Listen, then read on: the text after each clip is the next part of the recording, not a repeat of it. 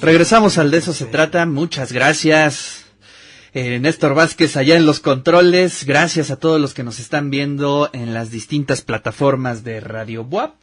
Aquí en Puebla en el 96.9, en Chignahuapan en el 104.3 y también todas las redes sociales en el Facebook, en Puebla, Tehuacán, Chignahuapan, en radiowap.com. Muchas gracias. Ya tenemos en la línea telefónica a nuestro queridísimo tocayo de tocayos. Ricardo Villegas, ¿cómo está usted? Muy bien, ¿tú qué tal? ¿Cómo va el encierro? Bien, pues bastante entretenido, ¿eh? He descubierto muchas eh, habilidades que no conocía en mí. Vas desarrollando nuevas habilidades, me imagino. Muchas, muchas, créeme que muchas. Pero pues ahora sí que de eso se trata, ¿no? Tenemos que eh, sacar esa característica del humano, eh, ya lo decía bien Pepe, ¿no? Que habría, hay que adaptarse a como del lugar, tanto física, mentalmente, todo. Sí, sí, eh, mira, este es el tema. Esto es una noticia falsa. Esto, esto no es cierto. Lo que voy a decir no es cierto. Exacto, Lo eso hay que subrayarlo. Exacto, esto, esto es falso. Lo que estoy diciendo es falso. Es una técnica que se le atribuyó a la Universidad de Stanford falsamente, en la que dice que si tú eh, sostienes la respiración durante 10 segundos, no tienes problema de infección, pero que si no eres capaz de sostenerla durante 10 segundos, entonces es un hecho que estás infectado. Esto es falso de toda falsedad, pero en algunos lugares se empezó a decir que esto lo había eh, reportado la Universidad de Stanford. Entonces, eh, por supuesto que esta universidad eh, dijo, oigan, eh, literal, pues no, no, no me ayuden, compadres, eh, yo no he dicho absolutamente nada de eso, nuestros investigadores, claro que están trabajando sobre este tema, pero eh, no, nosotros no hemos eh, dicho nada eh, que se parezca ni remotamente a esta situación. Entonces, a lo que voy es que, eh, pues precisamente en esta, en esta situación, se ha dado un fenómeno muy interesante, que es el de bloquear el acceso a cierta información científica. Y para esto tenemos un, un caso eh, ubicado perfectamente y es precisamente el escenario de China.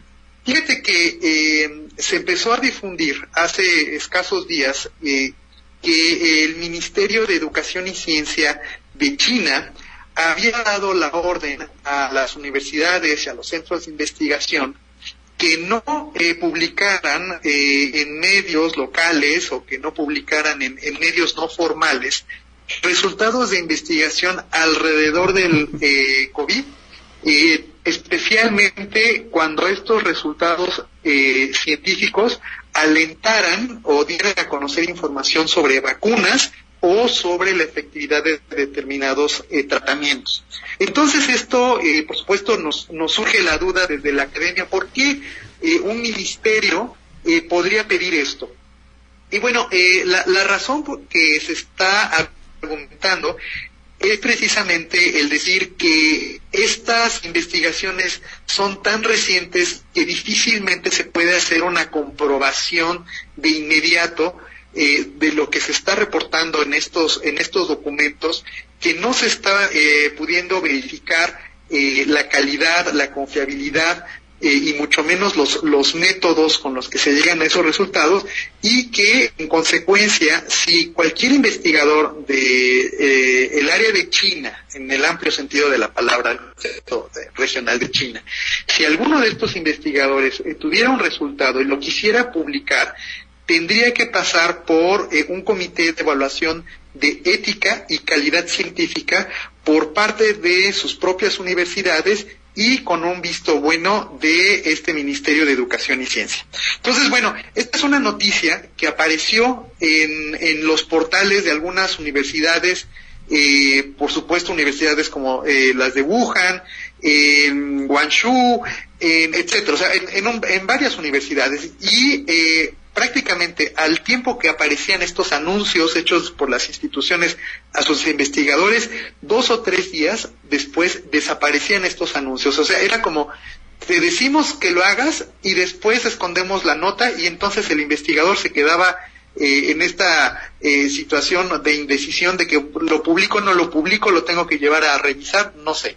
Bueno, entonces eh, la, la gente de Nature se puso a investigar, se contactó a, algunos otros investigadores y le preguntaron qué opina acerca de esta situación.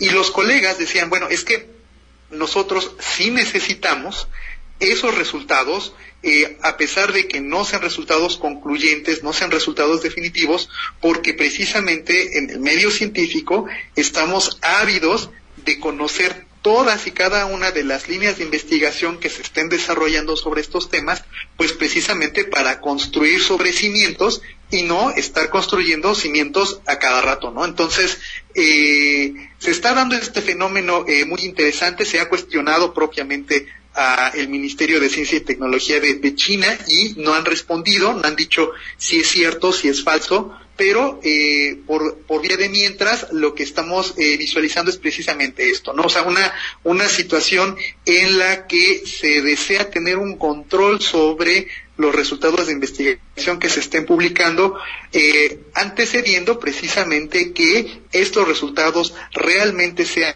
eh, de, calidad, o sea, quiero decir que metodológicamente hayan sido eh, alcanzados, que sean comprobables, que no busquen precisamente alardear el decir eh, determinado investigador ya encontró eh, la vacuna o, o sea, realmente dicen, no, esto no, no, es, no es así, ¿no? Entonces, eh, pues aquí, eh, contrario a lo que hemos estado pensando y diciendo de la amplia difusión de la investigación científica, como puede que, y digo, ya, ya lo sabemos, ¿no? Por ejemplo, comentábamos la semana pasada que la Organización Mundial de la Salud liberó un eh, repositorio de contenido científico sobre el COVID. Eh, esta misma semana, con la cita acá en México, eh, liberó el acceso a un repositorio de, de, información científica, etcétera, etcétera. Entonces, mientras muchos organismos están eh, haciendo esfuerzos para difundir información científica, es precisamente el Ministerio chino quien dice, espérenme tantito, que tenemos que darle una segunda revisada a lo que vamos a publicar. ¿Cómo ves este, Muy bien. esta situación, Tocayo? Creo que es este interesante, hay que analizarlo en, en perspectiva, pero creo que es muy atinada esta decisión. Porque, a ver, pongamos, ¿no? Mm, tal científico publica un avance y quiero subrayar esa palabra, no es una investigación ya que concluya cierta situación, es un avance y eh, puede ser muy mal leído por eh, periodistas y por el público. ¿No? Es, ese tipo de lecturas está hecho para prácticamente colegas del mismo, eh, de del mismo gremio, de, del círculo de investigadores. Y eso sucedió eh, ¿te acuerdas que se difundió muchísimo eh, el hecho de que los animales podían transmitir el COVID-19? ¿No? Y fue precisamente una mala interpretación de un artículo académico. Entonces, pues creo que esta, esta situación sí puede ser este, importante. Por ejemplo, he leído varias notas en medios muy importantes donde pronostican que en un año o que en tantos meses se dé la vacuna. Eso también estaría, sería muy cuestionable. ¿En qué se basan, no? ¿Cómo es el, eh, cómo se pronostica en tiempo el descubrimiento de una vacuna? Claro, por supuesto. Y sabes que esta, esta difusión que eventualmente nosotros la malinterpretamos si no tenemos el conocimiento científico, nos conduce a tomar decisiones eh, dramáticas, ¿no? Ahorita que eh, eh, estás bien comentando, ¿no? Este tema de que se había pensado que los, las mascotas, los perritos, los gatos eh, podían eh, transmitir esta enfermedad, pues tú recordarás que gente en España que estaba eh, en cuarentena en, en, edificios de, eh, multifamiliares literal empezaron a arrojar los a los animales por el balcón. Sí. ¿No? Eh, porque habían mal interpretado esta situación y bueno, supimos precisamente esta semana aquí en México de, de un campesino que eh, se eh, le había diagnosticado COVID y en su desesperación decidió quitarse la vida.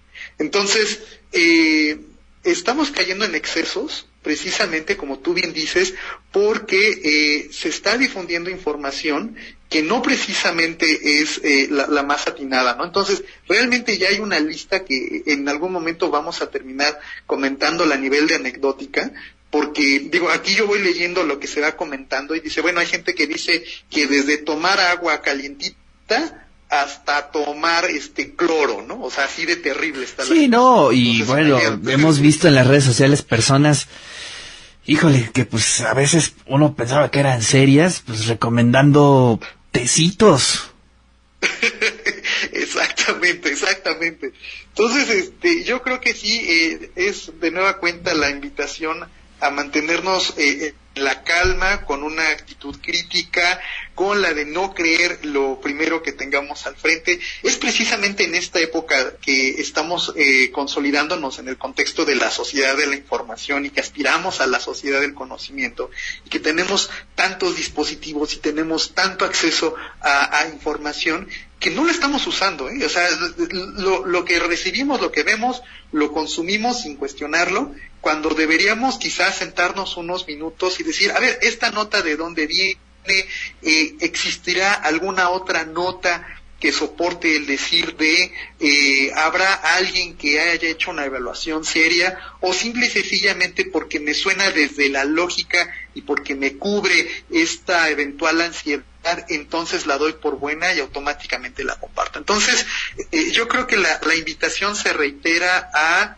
eh, a, la, calma, a la crítica eh, seria, a la consulta de más de una fuente académica para atender eh, el, mismo caso, la misma la misma nota. Y bueno pues ya aquí estamos viendo el caso del ministerio chino que sabemos que eventualmente se dice y, y se desdice pero en día de mientras está ponderando por encima de todo a la calidad de la investigación y eh, a la confiabilidad sin eh, caer en el alarde de, del resultado, ¿no? Porque eso también se está eh, se puede llegar a prestar. ¿no? imagínate ahorita el que en determinado momento el laboratorio que realmente consiga la vacuna, bueno, pues le van a dar todos los premios Nobel que le puedan caber en las manos, ¿no? Entonces, este hay que, hay, hay que prever esa, esa situación. Tocayo, pues muchas gracias. Buena, buena nota el día de hoy. Creo que es importante que vayamos este, teniendo la actualización de este tipo de publicaciones y de políticas también. Y ojalá este fuera a nivel internacional, ¿eh? Creo que es importante ahí tener un filtrito por el bien de todos, ¿eh? Exactamente, exactamente. Tener un, tener un filtrito en el que eh, la variable eh, a ponderar es precisamente la, la calidad de la investigación por encima del eventual éxito o, eh, o, premios que se le pueda asignar al que obtenga algún resultado eh, particularmente valioso. Así es. Tocayo, pues te mando un fuerte abrazo y nos escuchamos la próxima semana. Así será. Saludos. Hasta entonces. Bueno, pues ahí está la columna del buen Ricardo Villegas. Muchas gracias a todos los que nos siguieron a través de las redes sociales a Josué Méndez, muchas gracias a todos los que nos escribieron. Y bueno, pues mañana nos escuchamos en punto de las 13 horas aquí en Radio Web. Javier Santiago también, muchas gracias. Dice saludos, cartas y buen aporte con tus pláticas con los especialistas que tienen muchos en la web. Efectivamente, este es el espacio de los especialistas y nos da muchísimo gusto poder eh, conectar con un sector de la sociedad poblana y bueno, de todos los que nos estén escuchando alrededor del planeta a través de las redes sociales. Eh, recuerden que todos estos contenidos los estamos alojando en una sección especial en radiowap.com. Si ustedes abren la página, ahí en un slide principal arriba de la página dice COVID-19 cobertura y ahí estamos agrupando todas las entrevistas, todas las opiniones de nuestros especialistas que estamos haciendo ya desde hace tres semanas. Néstor Vázquez, muchas gracias, te mando un fuerte abrazo y nos escuchamos mañana en punto de las 13 horas aquí en Radio WAP. Radio WAP presentó Conectado. De eso se trata.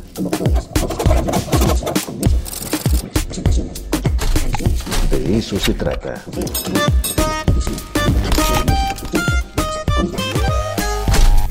Desconectado. De eso se trata.